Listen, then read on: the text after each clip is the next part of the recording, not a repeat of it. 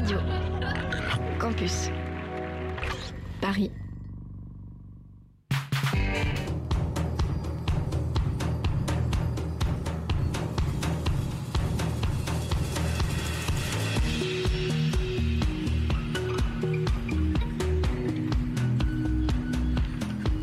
Notre maison brûle, disait Chirac avec force de conviction. Notre maison brûle a repris son successeur avec l'impression de redite.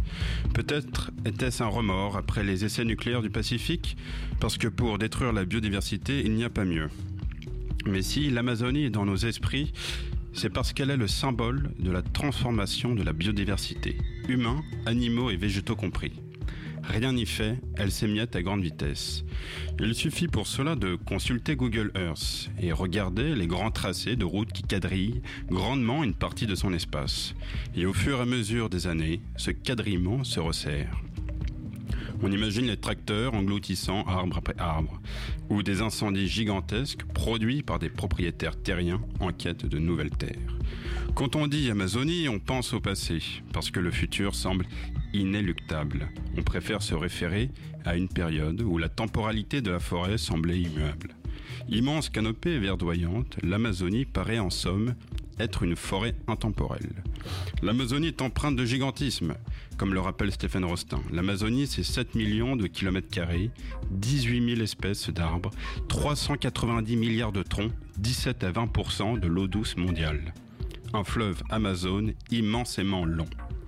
Bref, tout est au superlatif. Pourtant, dans ce monde-là, qui semble difficilement accessible, il y a bien 10 000 ans d'histoire humaine. Oui, 10 000 ans d'histoire humaine. 9 pays, 34 millions d'habitants, 350 ethnies. Pendant bien longtemps, on s'est laissé porter à croire que l'Amazonie était une forêt vierge, vierge de l'homme et de la civilisation. Si ce n'est ici ou là deux, trois tribus primitives, plus proches de l'animal, ou même de l'homme de Néandertal que de nous. La forêt a poussé ici le plus naturellement, sans aucune intervention humaine. Si je vous dis cela, vous vous dites donc que ce n'est pas le cas. Et vous avez fort raison. D'où vient le pommier? De Normandie ou de Méditerranée? Perdu. Il vient d'Asie centrale. La banane? D'Afrique. Perdu encore. D'Asie du Sud-Est.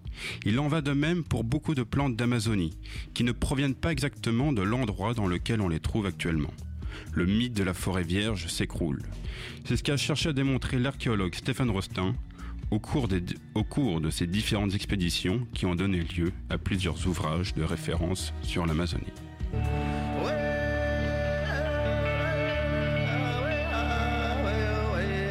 Les voix du crépuscule, anthropologie du Paris cosmopolite. Alors Stéphane Rostin, bonjour.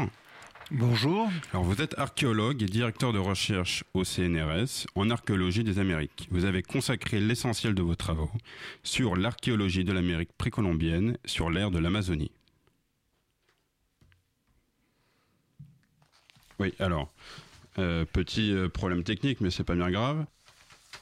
Je, vais en profiter pour préciser que on avait pensé euh, invité un deuxième invité en la personne de Christophe Pierre, alias Yanouana Tapoka, qui est euh, de Guyane, qui a siégé un moment au Grand Conseil coutumier. Et euh, le Grand Conseil coutumier avait écrit une tribune l'année dernière, à la fin de l'été, qui s'appelait L'Amazonie, une forêt des peuples, où euh, il critiquait un peu l'attitude de Macron qui se posait en, chevalier blanc de l'Amazonie face à Bolsonaro, lui rappelant que tous les engagements n'étaient pas tenus euh, par rapport à la Guyane et, au peuple de Guyane qu'on négligeait souvent. Oui, c'est assez vrai. Le... Mais on ne peut pas jeter la pierre euh, seulement à Bolsonaro dans, ce cas précis, puisque en effet la France est loin d'être un, un exemple, euh, puisqu'en Guyane française, il y a euh, peut-être pas d'énormes feux, sauf sur les savanes littorales, mais il y a euh, un orpaillage sauvage qui détruit tout autant la, forêt par les rejets notamment de, produits chimiques dans les rivières qui tuent les poissons ou qui les empoisonnent. Les mêmes poissons sont consommés par par les humains, notamment les Amérindiens, qui se retrouvent à, manger du mercure, qui est quand même pas très sanitaire. Et, et c'est un problème il est vrai, très difficile à résoudre, mais on n'est pas exemplaire face à d'autres euh, pays peut-être euh, euh, moins lotis. On parle, toujours du Brésil. Je pense qu'il faut aussi regarder les huit autres pays amazoniens hein, qui, existent. On oublie trop souvent qu'il y a d'autres pays amazoniens en Amérique du Sud. Il y a le Venezuela, le Guyana, le Suriname, la Bolivie, le Pérou, l'Équateur, euh, la Colombie. Et ces pays-là aussi connaissent euh, des déforestations importantes, notamment la Colombie, euh, dont la déforestation a explosé depuis les accords de paix avec les FARC. Et on en parle finalement très peu. Euh, alors, nous, aborderons, euh, si vous le voulez bien, donc votre livre Amazonie, les 12 euh, travaux des civilisations précolombiennes, paru aux éditions Belin, qui permet en fait de, mieux saisir, d'une part, le, travail de l'archéologue de terrain, mais aussi de démystifier la part d'imaginaire qui colle à la peau de cette région et enfin de découvrir les innovations techniques qui ont fait la fierté des quelques 300 350 techniques qui composent l'Amazonie. Donc, euh, tout d'abord, pourriez-vous peut-être expliquer à nos auditeurs comment euh, consistent vos recherches? C'est-à-dire à partir de quel moment vous décidez de partir? Ah, je suis parti assez jeune euh, dans les Amériques, mais le choix était un peu restreint puisque l'université de la Sorbonne où, j'étudiais avait un seul enseignement qui était sur la Mésoamérique et sur les Mayas en particulier. Donc on nous mettait un petit peu d'office dans, des ornières pour aller travailler euh, en pays euh, maya. Et j'ai eu beaucoup de plaisir à le faire. Mais j'ai eu l'opportunité d'aller euh, après cela en, Guyane pour fouiller aussi. Et j'ai tout de suite vu un potentiel extraordinaire que je ne voyais pas forcément en pays maya. En pays maya, en gros, vous avez 3000 archéologues pour un site. Euh, à l'époque, en Amazonie, je parle des années 80, vous aviez plutôt euh, un archéologue pour 3000 sites. On était moins d'une dizaine à travailler sur l'ensemble de l'Amazonie. Et, euh, donc, il y avait beaucoup de choses à, faire. Et, ce qu'on racontait finalement du passé amazonien reposait essentiellement sur un discours ethnologique où on comparait les sociétés actuelles avec celle du passé, sans se soucier finalement de, ce de, des informations qu'on pouvait tirer du sol. Euh, c'est une erreur qu'on ne faisait pas ailleurs. Euh, euh, ça viendrait à l'esprit de personne de comparer les, les, descendants des Mayas actuels avec leurs ancêtres, ou dans les Andes de comparer le paysan quichua avec les Incas. il, y a eu un, il y a eu une rupture, il y a eu un, une explosion épidémiologique euh, qui a tué 90 à 95% de ces populations. Et c'est la même chose en Amazonie même si ça a été un peu plus tardif, il y a eu la, même chute démographique. Et donc les populations qu'on voit aujourd'hui sont des populations reconstruites euh, à partir des bribes de, tout le peuplement qui existait avant l'arrivée des Européens. D'accord, donc c'est pour ça qu'à partir de ce moment-là, vous avez dit que vous vouliez essayer de reconstituer tant bien que mal euh, finalement euh, bah, la vie de ces précolombiens et euh, d'arriver à mieux définir de quelle façon ils pouvaient vivre et non pas à partir de ce qu'on peut voir aujourd'hui. Bah, J'aimais bien déjà les challenges et voyant que on trouvait finalement que quelques tessons de céramique et quelques outils en, pierre, c'est vrai que c'était intéressant de d'essayer de, de les faire parler d'une façon ou d'une autre et en tout cas de changer le regard qu'on avait sur le passé, qui était un regard emprunt euh, de, des pires préjugés finalement. Euh, euh, dès qu'on ne trouvait pas une, information dans le sol, on, on, se référait aux écrits et on l'appliquait à il y a 10 000 ans, il y a, il y a 500 ans, et, et l'archéologie pataugeait un petit peu parce qu'en plus on était sous un paradigme nord-américain qui disait que l'environnement euh, décider de la culture. Euh, et euh, pendant 60 ans, les archéologues ont suivi cette idée que plus on était bas dans, hmm. en altitude, moins on était civilisé. C'était assez drôle. En, puisque... en, latitude, vous voulez dire? En, altitude. En altitude. En altitude Oui. C'est-à-dire qu'il euh, y avait une, un mouvement intellectuel qui, qui, était parti des États-Unis de déterminisme environnemental. Et donc les sociétés euh, les plus avancées étaient au sommet des Andes, c'était les Incas. Ah Et euh, il y avait eu une série de livres qui étaient sortis dans les années, à la fin des années 40. Euh, donc le premier volume, c'était les sociétés les plus avancées au sommet des Andes. Après, on descendait un peu au niveau des, des petites montagnes de la Caraïbe ou de la Colombie. Euh, là, ils avaient un petit peu moins de vêtements. Ils étaient un petit peu moins civilisés. C'était des chefferies, c'était plus des États, c'était des chefferies. Et puis si on en enlevait encore des vêtements et qu'on descendait au niveau de, de, de, la forêt, de la forêt amazonienne, ça devenait des tribus. Et puis si on leur enlevait tous leurs vêtements, c'était quasiment des bêtes, et euh, on, tombait chez les, euh, les préhistoriques de la Terre de Feu.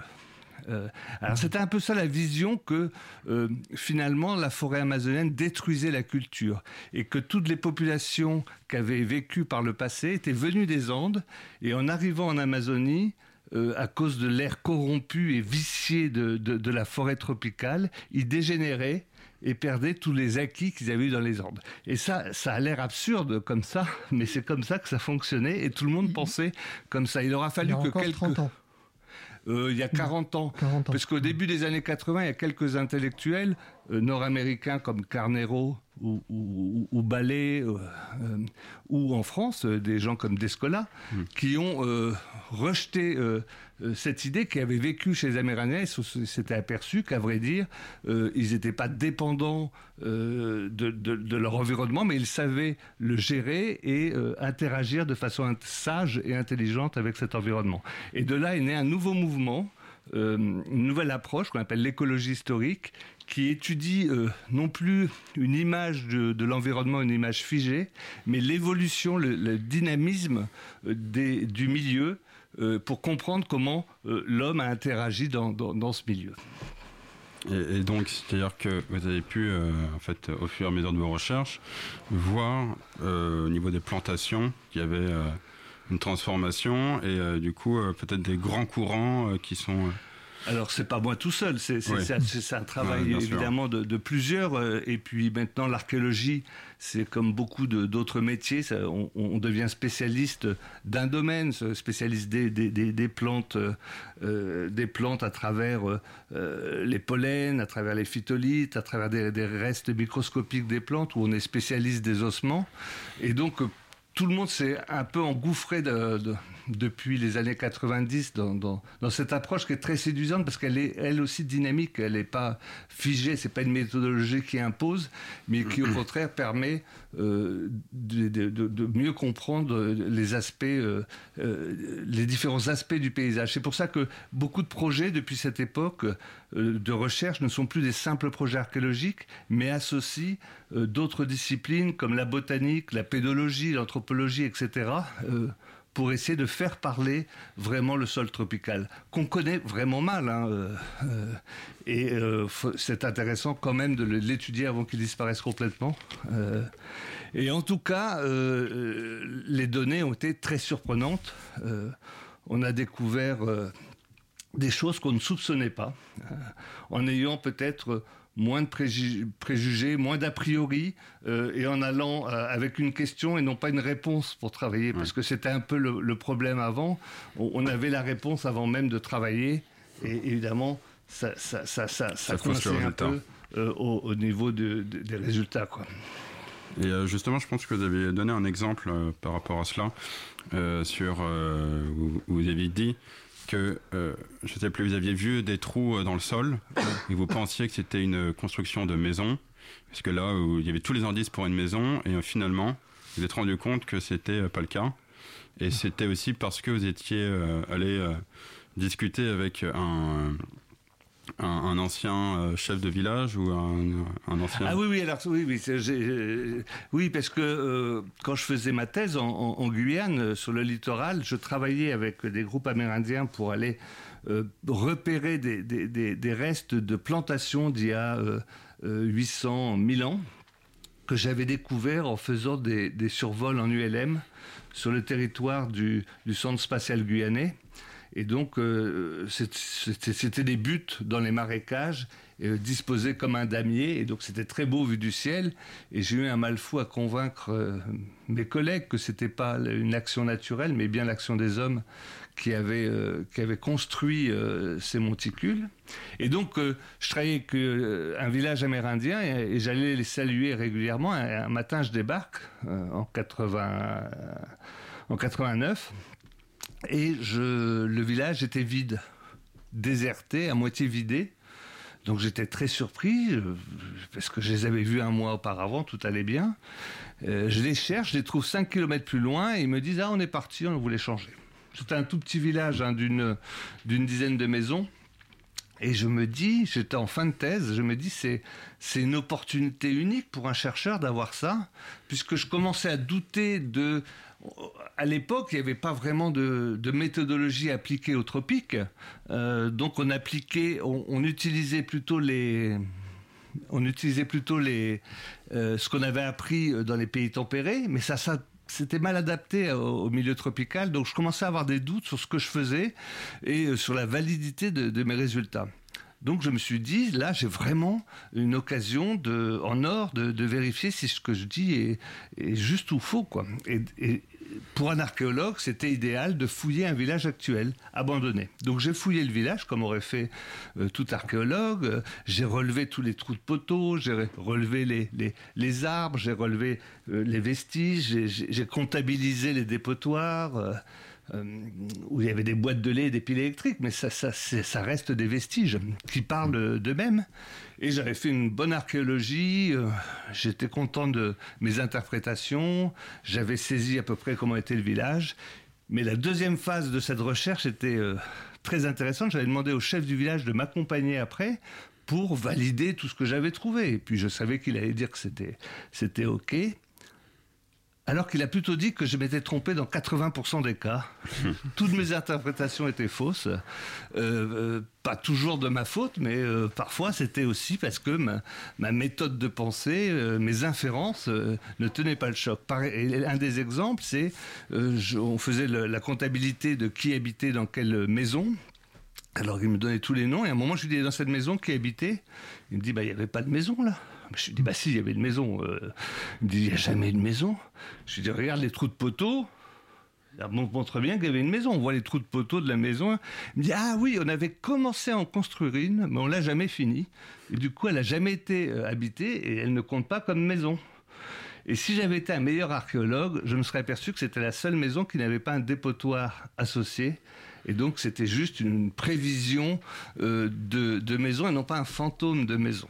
Et, il y a des tas de cas comme ça. Par exemple, euh, traditionnellement, les, chefs de village en Guyane habitent euh, dans le centre du village, sur la place cérémonielle, et c'est la plus grande maison. Donc je lui disais, bah toi, comme chef du village, t'habitais là sur la place. Il me dit, ah non, non, trop de bruit. Euh, moi, j'habitais à l'extérieur du village, dans une toute petite maison. Et donc, toutes ces inférences qu'on fait en se basant sur des discours actuels, finalement, ne tiennent même pas sur l'archéologie euh, subactuelle. Enfin, ça avait été une belle leçon et ça m'a servi jusqu'à aujourd'hui à être euh, plus relatif et plus consensuel et jamais sûr surtout. L'archéologie, c'est une question permanente et on n'a pas de truc pour répondre à tous les coups. Là, on, on touche à ce que vous appelez l'ethno-archéologie. Exactement, exactement, qui, peut prendre plusieurs formes, mais une des formes de l'ethno-archéologie, c'est d'utiliser, euh, d'appliquer des méthodes archéologiques sur un matériel actuel et de faire des allers-retours euh, en comparant sur des données fixes et solides et non pas sur des ondits ou, ou utiliser un livre tout passionnant qu'il puisse être pour l'appliquer à une réalité ancienne. Au contraire, c'est de regarder la technologie, euh, regarder les dispositions, des choses qui sont beaucoup plus permanentes que, que, certaines idées qui, euh, elles, sont vite euh, évanouies. Donc c'est assez passionnant parce que c'est un, niveau au-dessus, plus théorique, d'essayer de comprendre ce qu'on fait finalement. Et à quoi ça sert et euh, jusqu'à quelle limite euh, on peut s'en servir avec, euh, avec certitude. C'est-à-dire c'est presque une méta-archéologie. L'ethno-archéologie, elle ne va pas vous permettre de savoir ce qui s'est passé il y a tant d'années, mais elle va vous permettre de comprendre et d'évaluer vos méthodes. Oui, oui. parfois, ça peut aider aussi à comprendre des phénomènes. Les foyers, par, euh, par exemple, je fais systématiquement dans mes fouilles euh, un grand feu, enfin à l'écart, hein, pour voir comment réagit le sol, euh, parce qu'il peut changer de couleur, il change de texture, et donc ça me permet de pouvoir repérer sur la fouille elle-même les foyers anciens. parfois, c'est très bizarre la façon dont réagissent certains sables ou certaines argiles euh, à, la présence d'un foyer. Et donc, euh, euh, une des premières choses, alors on le fait parfois aussi pour éloigner les, moustiques, hein, qui sont quand même une, une plaie, on peut pas le, nier. Mais c'est surtout pour voir comment le, document archéologique peut, peut, réagir et, évoluer depuis son utilisation et abandon. Alors merci Stéphane Rostin. On va écouter une euh, musique euh, de Arandu Arakwa euh, et dont vous nous parlerez juste après l'écoute.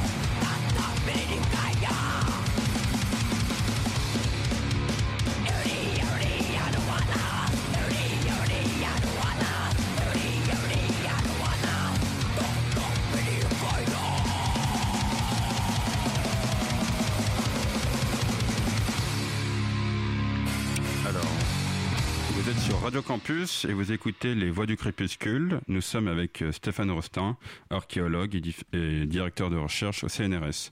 Alors euh, Stéphane Rostin, on a écouté une musique de métal euh, amazonien. Oui, je trouvais ça amusant de choisir ce ce, disque, c'est évidemment pas celui qui vient à l'esprit au, début, mais c'est intéressant comme approche puisque ce sont des Amérindiens, certains vivent dans les villes, mais ce sont tous des Amérindiens, des jeunes Amérindiens euh, qui chantent donc euh, du hard rock et euh, dans leur langue maternelle. Donc ça peut être du Tupi, ça peut être du Caribe, tout est chanté. J'aime bien ce mélange de un peu new age et de, et, de hard rock sans être un, amateur de hard rock. Et je voulais les faire venir. J'ai fait une exposition l'année dernière avec le musée d'Aubray à Clisson, euh, qui est à côté de Nantes. Clisson, c'est connu de, des métalleux, puisque c'est le plus grand festival de... de Hellfest. Le Hellfest. Et je voulais faire venir au Hellfest et m'associer avec le Hellfest. À dire, ça m'amuse. Je faisais une expo sur l'Amazonie. Ça m'amusait de, de, faire une rencontre des, euh, des types avec... Euh, qui souvent sont assez âgés d'ailleurs au Hellfest, mais en, habillés en, hard rocker visitant la forêt. Je trouvais ça amusant de que le bois rencontre le métal euh, à Clisson. Et je voulais les faire venir, ça n'a pas été possible, euh, hélas. Et surtout que j'avais fait une expo qui était... Je voulais un peu changer euh, l'image.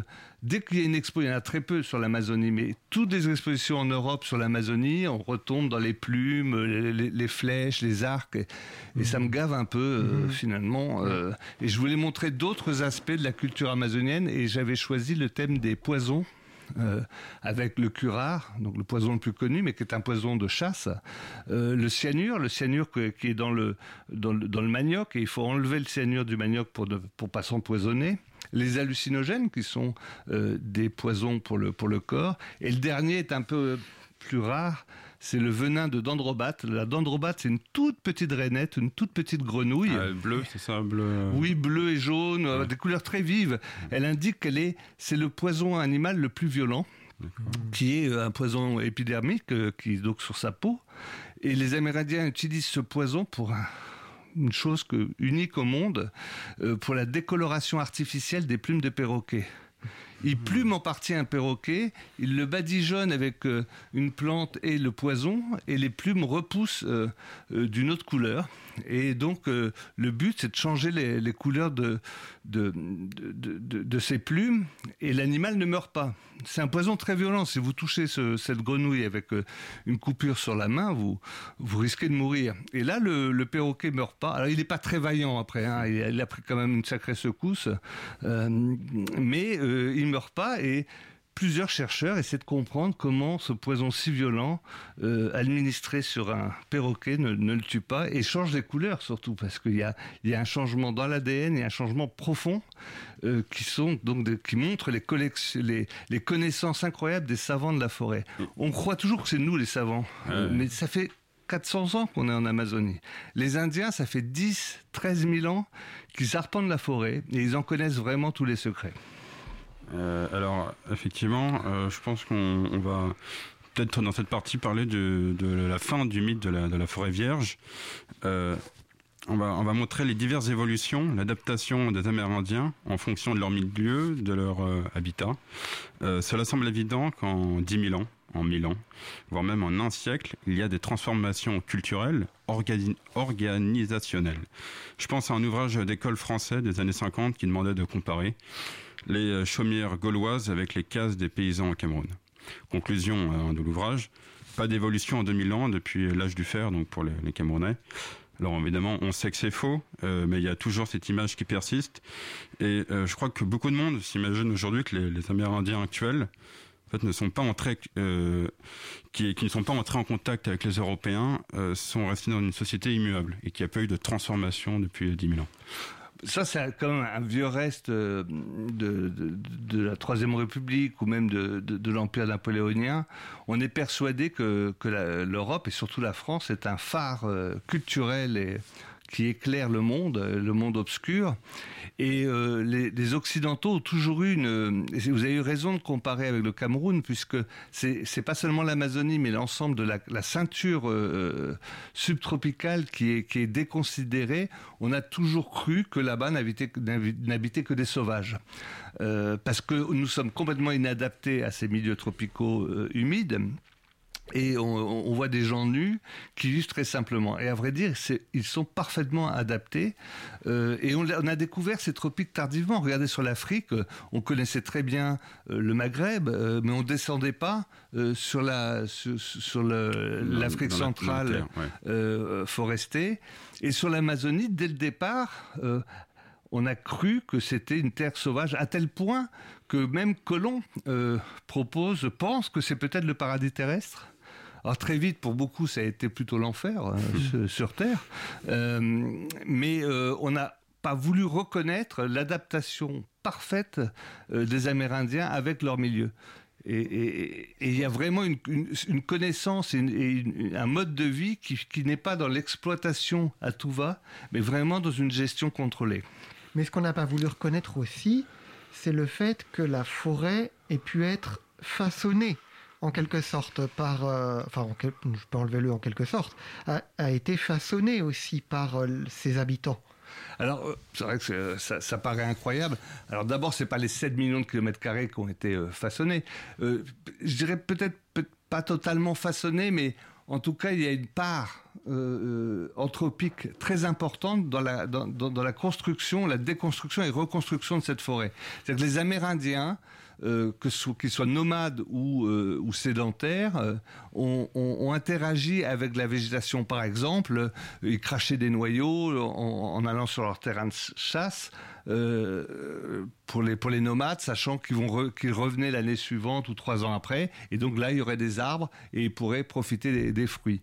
Mais quand vous le faites à répétition et très souvent, vous finissez par changer un peu le l'environnement. Et autour des villages, il y avait une action euh, très forte. Vous savez qui, qui sont les disséminateurs, euh, les mammifères disséminateurs les plus importants en Amazonie? Euh, ben, ce sont les enfants. Parce que les enfants passent leur temps à manger des fruits et à recracher les pépins un peu partout autour du village et ça change la végétation. Si en plus vous avez une volonté de favoriser certaines plantes aux dépens d'autres et d'empêcher certaines autres, vous changez notablement la, végétation. Et sur 10 000 ans d'occupation, on estime qu'il y avait peut-être 10 millions d'habitants au moment de l'arrivée des Européens. 10 euh, millions? 10 millions, c'est entre 8 et 10 millions les, chiffres admis. Euh, eh ben ça change, euh, ça modifie le faciès de cette forêt. Et euh, il y a deux ans, euh, trois ans, en 2017, il y a eu un groupe d'une cinquantaine de d'écologues, botanistes, etc. et archéologues qui ont démontré définitivement qu'autour des villages archéologiques, qui sont très très très nombreux, la végétation avait pas du tout le même aspect que dans des terres qui étaient qui étaient sûrement moins peuplées autrefois. Il y a des endroits qui sont moins propices à, l'habitat humain. Et donc, euh, on s'est aperçu que la forêt était en partie euh, euh, façonnée par, par les humains. Mais pas seulement, ils ont été plus loin, puisqu'ils ont aussi remodelé le sol, la superficie de la forêt, en creusant énormément de canaux, de, de rigoles, de réservoirs, un peu partout notamment dans les aires inondables. Euh, donc ils ont modifié la superficie même de l'Amazonie. Et on retrouve euh, ces traces euh, 1000, 3000 ans après, euh, un peu partout. Et avec le, la technique du lidar qui est tellement à la mode en ce moment, qui est une espèce de radar, de, de, de, de sonar, mais qui vous donne la superficie très précise du sol sans euh, la végétation, on découvre euh, l'immensité de ces travaux de terrassement faits par les Amazoniens. Mais pas seulement, ils ont été encore plus loin, puisqu'ils ont aussi modifié le sous-sol et la composition du sol en rejetant leur charbon, leurs déchets autour des villages. Ils ont créé ce qu'on appelle la terra preta, la terre noire, qui est une terre beaucoup plus fertile que la terre naturelle d'Amazonie et donc qui était très utile pour cultiver dans les sols plutôt pauvres d'Amazonie. Est-ce que l'Amazonie, justement, une particularité, c'est qu'effectivement le sol,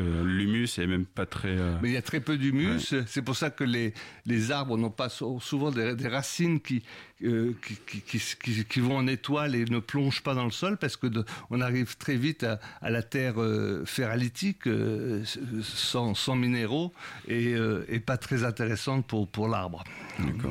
Donc c'est des terres souvent que nous on considère comme euh, euh, infertiles, mais que les Amérindiens savent aussi euh, choisir.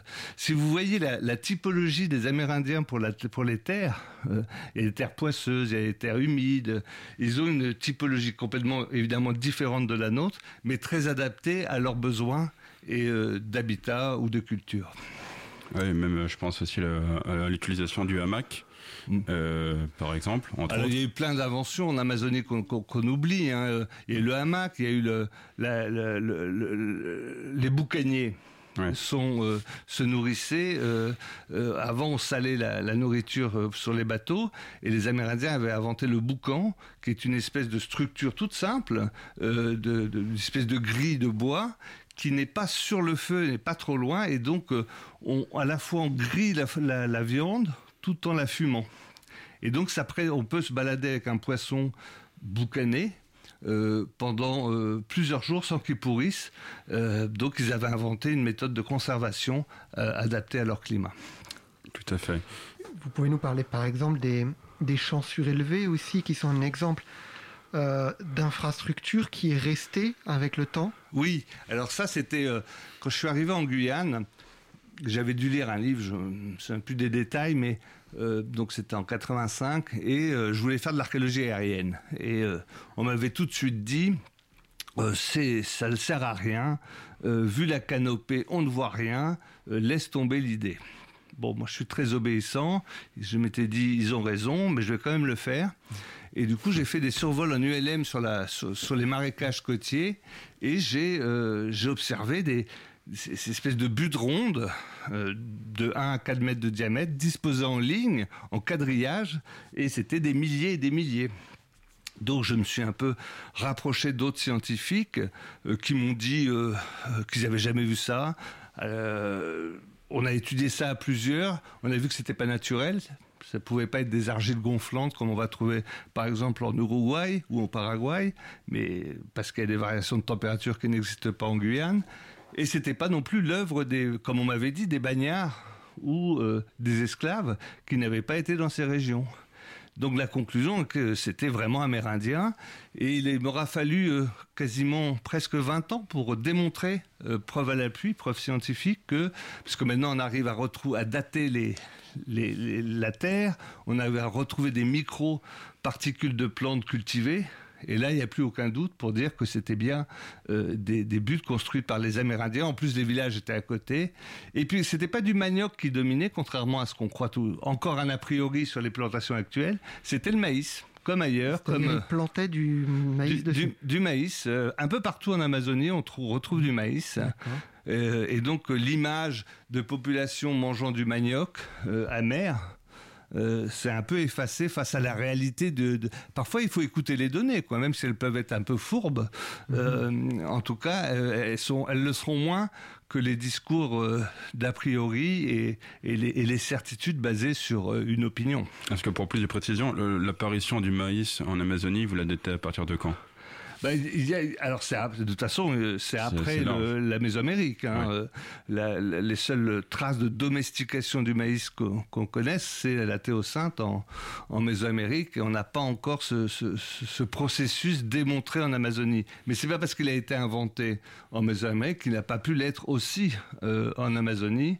Donc on a des traces à, à 6, euh, 7 000 ans, euh, ce qui est déjà très ancien. Euh, on a beaucoup. Alors, euh, on, a toujours cru aussi que euh, tout venait des Andes. Et les plantes avaient été forcément domestiquées dans les Andes. Et on s'est aperçu depuis quelques années qu'il euh, y avait au moins 85 plantes qui avaient été domestiquées en Amazonie. Et puis des plantes essentielles comme le manioc. le cacao aussi, je crois. Le cacao, 1500 ans avant le Guatemala, était domestiqué en haute Amazonie. L'ananas, la cacahuète, enfin, euh, les haricots. C'est vrai que moi, la, cacahuète, j'ai toujours cru que ça avait été domestiqué vers le Mexique. Oui, il y en avait aussi. C'est ça, c'est qu'il y a plusieurs. C'est comme la céramique. Mm. La, plus ancienne céramique euh, des Amériques était considérée comme venant d'un site appelé Valdivia sur la côte pacifique d'Équateur. Euh, et puis il y en avait aussi sur la côte de Colombie, euh, datée à peu près de 3500 ans. Et on a trouvé en Amazonie, en, en basse Amazonie, de la céramique datée de 5000 ans. Donc la plus ancienne céramique du continent américain vient d'Amazonie. Et une fois de plus, euh, l'idée que les tropiques sont débitrices et non pas créatrices mmh. euh, est, battue en brèche. Est battue en brèche par la, par la réalité et, euh, des fouilles archéologiques. Euh, et on a beaucoup de, phénomènes comme ça qui, qui, ont explosé en, Amazonie, mais les manifestations sont tellement différentes. Par exemple, ils n'ont jamais domestiqué euh, d'animaux. Ils ont eu des animaux, ils ont élevé des animaux, mais ils les ont pas domestiqués. Alors évidemment, pour des sociétés comme nous, qui sommes des sociétés pastorales, c'est une preuve de leur sauvagerie. Mais les seuls sauvages que j'ai rencontrés en Amazonie étaient toujours des euh, Occidentaux malheureusement, euh, pour euh, les Amérindiens. Euh, si vous le voulez bien, on va peut-être passer à la, chronique de Pascal, qui va nous raconter une chose très intéressante, j'imagine. oui, je vais parler. Je vais vous parler d'air protégé. J'ai pensé que ça pouvait avoir un lien avec notre thème du jour. Alors lien peut-être ténu, mais un lien quand même, ne serait-ce que parce que ça concerne notre façon de considérer la forêt et la nature. Euh, bon, ça ne fait pas, ça fait pas les grands titres, mais en juin 2021 va se tenir un sommet de la Convention sur la diversité biologique, CBD, à l'ONU. Or, une lettre signée par une centaine d'ONG, beaucoup d'entre elles basées au Royaume-Uni et aux États-Unis, et aussi en Afrique, vient d'être envoyé à la CBD pour lui demander de retirer son objectif de passage à 30% d'air protégé. C'est-à-dire que depuis 2010, on se base sur un document signé fixant un objectif de 17% d'air terrestre protégé.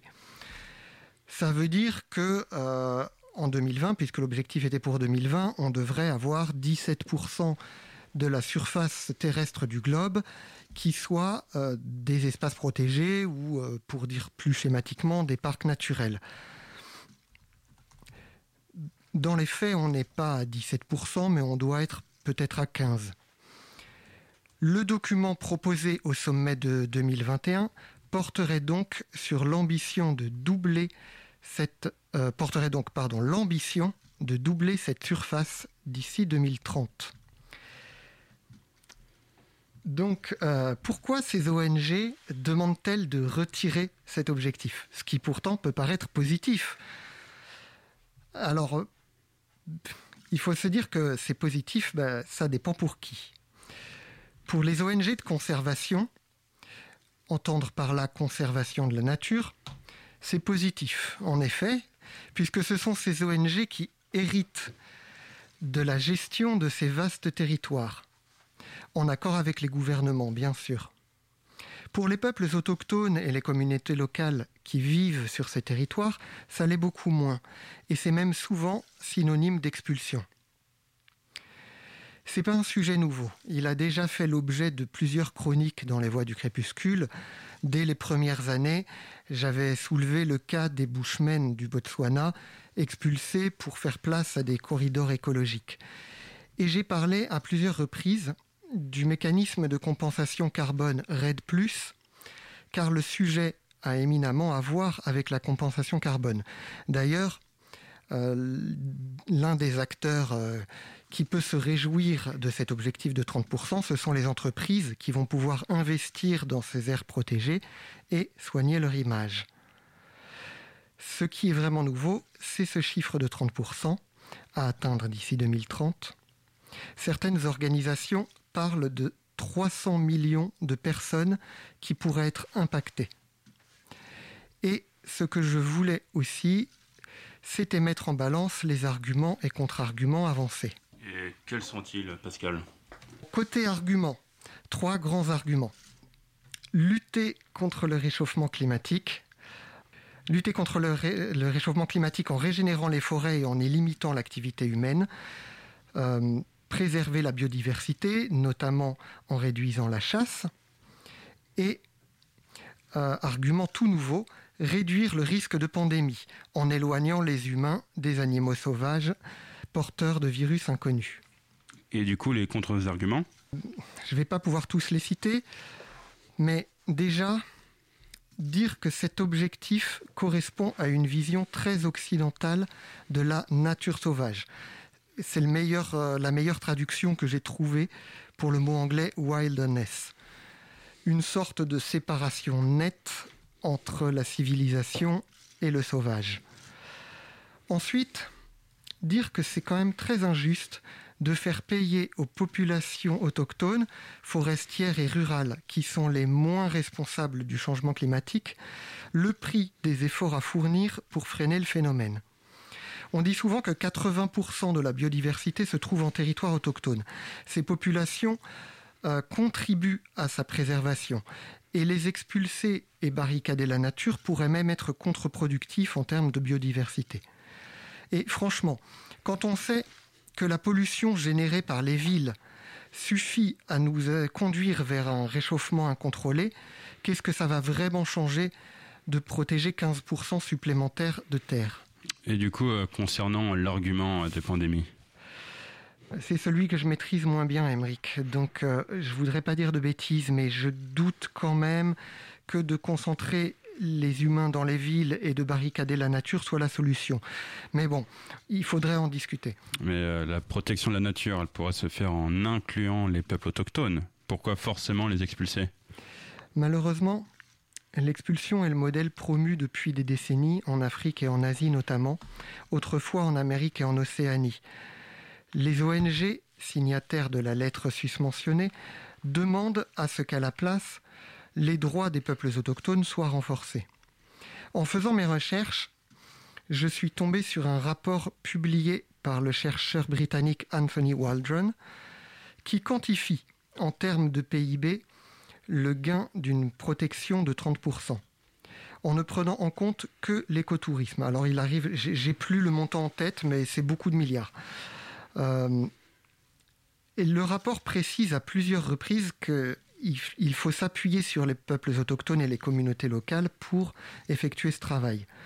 Mais entre les bonnes intentions d'un rapport et la réalité des faits, il y a souvent un fossé.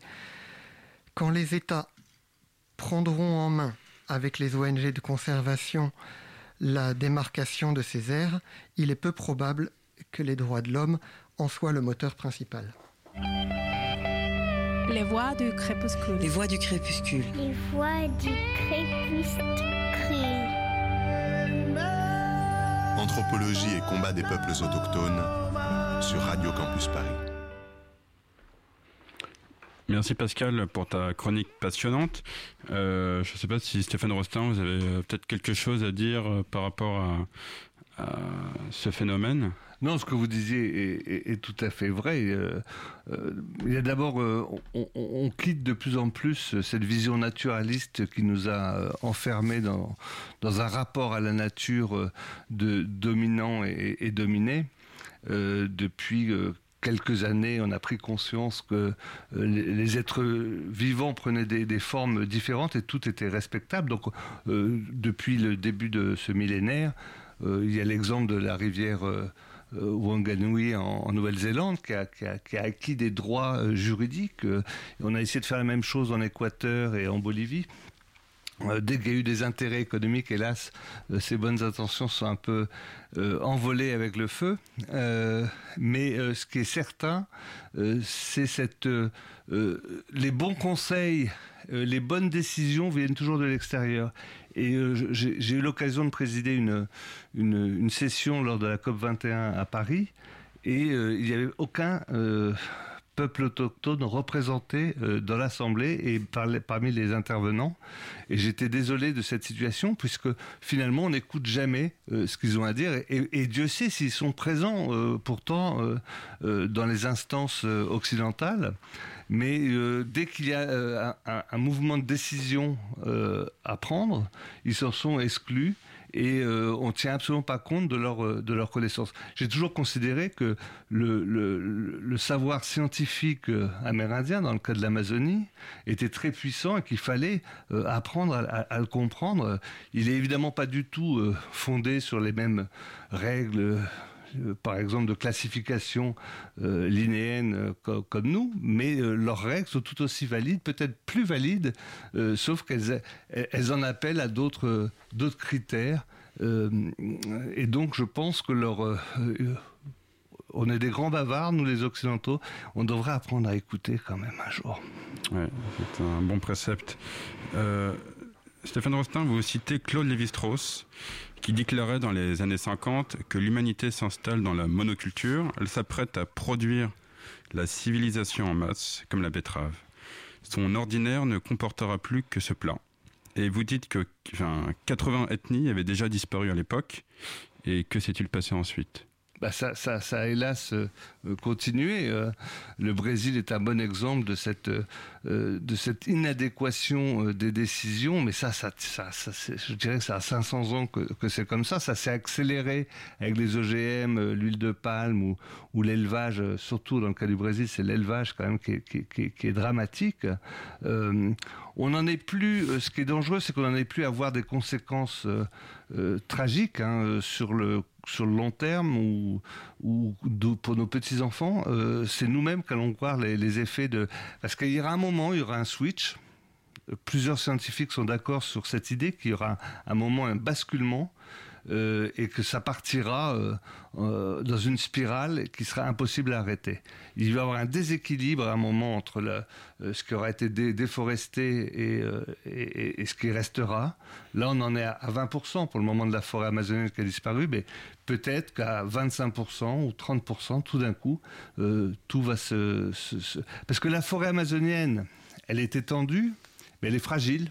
Elle est très fragile euh, face euh, aux différentes attaques, surtout par exemple, on, dit que des Amérindiens brûlent la forêt. Oui, c'est vrai pour des petites parcelles d'un ou deux hectares.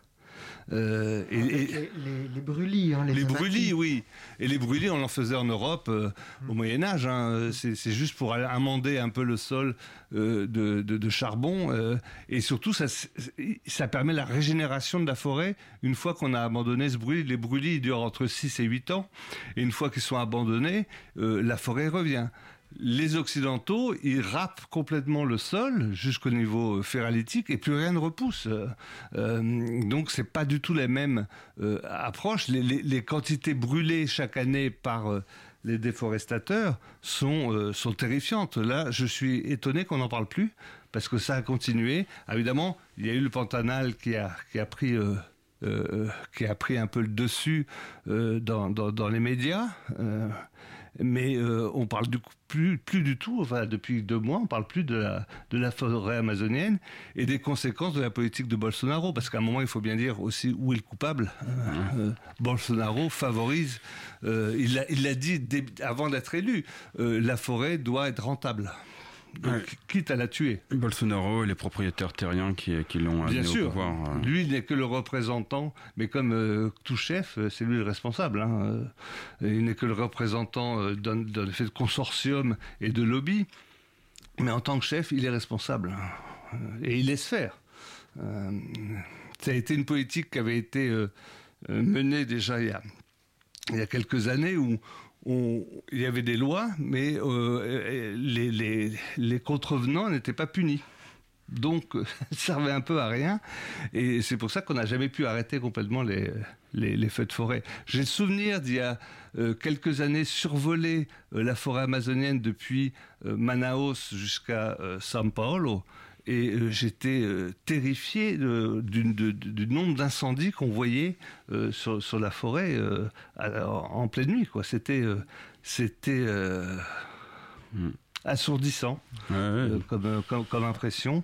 Et, je pense qu'on a finalement il y a eu des réactions par des compagnies privées. À un moment, le, il y a eu un groupe qui a, refusé d'apporter des, des, des, des, cuirs euh, euh, brésiliens, euh, puisque la plupart viennent du bétail d'Amazonie. Donc ce genre de moyens, normalement, devrait pouvoir contenir pendant un temps les ardeurs, sans faire de jeu de mots, hmm. les ardeurs de, de Bolsonaro. Quoi on va pas finir sur quelque chose d'aussi dramatique. Espérons euh, que non. Pascal, est-ce que tu veux donner justement une note plus positive euh, via ta chronique que tu bah, En fait, j'allais, j'allais demander si justement la solution contre ça, c'était de créer des grandes aires, des vastes aires protégées, euh, un peu mises sous cloche. Ben, c'est le problème que vous avez très, très bien signalé, c'est que, le, c'est que si on chasse les autochtones, euh, ça marchera pas. Il faut savoir que c'est toujours les populations locales qui maintiennent euh, la biodiversité. Si, on, met sous cloche, on, va devant d'une autre catastrophe. Très probablement, la biodiversité va s'éteindre aussi. Donc, euh, il faut savoir, il faut écouter les Amérindiens et, voir ce qu'ils proposent. eux, ils proposent d'habiter ces aires et de les faire vivre. C'est peut-être ça la, seule solution idéale qu'on peut envisager aujourd'hui. Euh, on va peut-être terminer là-dessus. Absolument. Parce qu'avec les nouvelles règles euh, liées au Covid, il faut qu'on désinfecte le studio. Donc on va laisser un peu plus de temps pour pouvoir euh, faire ça. Donc bah, merci à vous Stéphane Rostin. Merci de m'avoir invité. Bah, c'était avec plaisir. merci aux éditions Belin. merci à Étienne pour la réalisation et merci à Pascal pour ta chronique extrêmement intéressante. Et euh, peut-être. Euh, Je remercie, j'en profite pour remercier le CSI Anita Sinan qui m'avait mis en relation avec euh, Christophe Pierre, mais qui n'a pas pu malheureusement donc faire l'émission avec nous depuis la Guyane. D'accord. Bonne soirée à vous. Au revoir.